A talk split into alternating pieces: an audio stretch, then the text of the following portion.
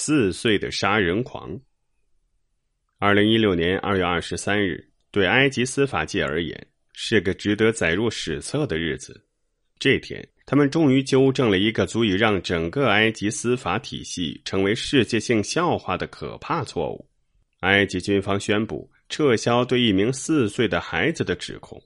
两年前，他们指控年仅两岁的艾哈迈德·曼苏尔。古哈阿尼阿里犯有四项谋杀罪、八项谋杀未遂罪、一项破坏和平罪和一项毁坏公共财产罪。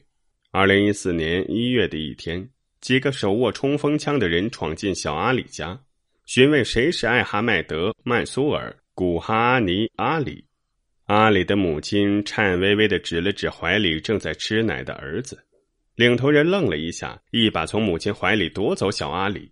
并给了一个让人不敢相信的理由。据同伙供述，阿里参与了十二起谋杀。面对黑洞洞的枪口，阿里的父母瞠目结舌，眼睁睁的看着襁褓中的儿子被押上警车。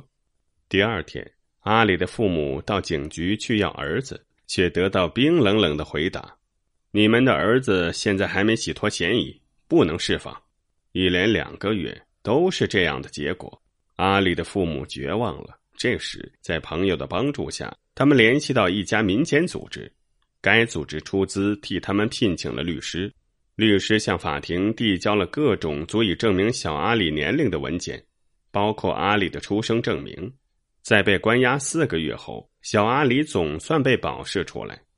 四个月未见，小阿里的脸蛋儿整整瘦了一圈，眼里满是惊恐。可怜的孩子究竟遭遇了什么呀？阿里的母亲禁不住痛哭失声。不管怎么样，阿里总算与家人团聚了。在父母的呵护下，他慢慢的恢复了往日的活泼。一家人也以为这件事儿就这样过去了，可却又有了意外。二月中旬，一张荒唐可笑的判决书被送到了小阿里家。小家伙由于谋杀等重罪，被判了无期徒刑。向来胆小怕事的父母终于决定面对媒体，而年仅两岁杀人犯的新闻一经报道，国际舆论哗然，人们愤怒的指责埃及毫无法律可言，司法的逻辑性已经死掉了，埃及被一帮疯子统治。面对狂风暴雨般的批评与嘲讽，埃及军方固执的保持着沉默，不肯低头认错，不过也没抓捕小阿里归案。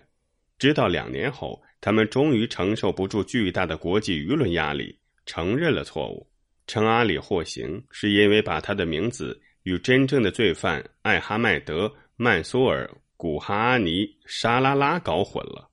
小阿里终于平反昭雪，但在当前错综复杂的国际反恐局势面前，国际舆论对埃及当局的压力注定是有限的。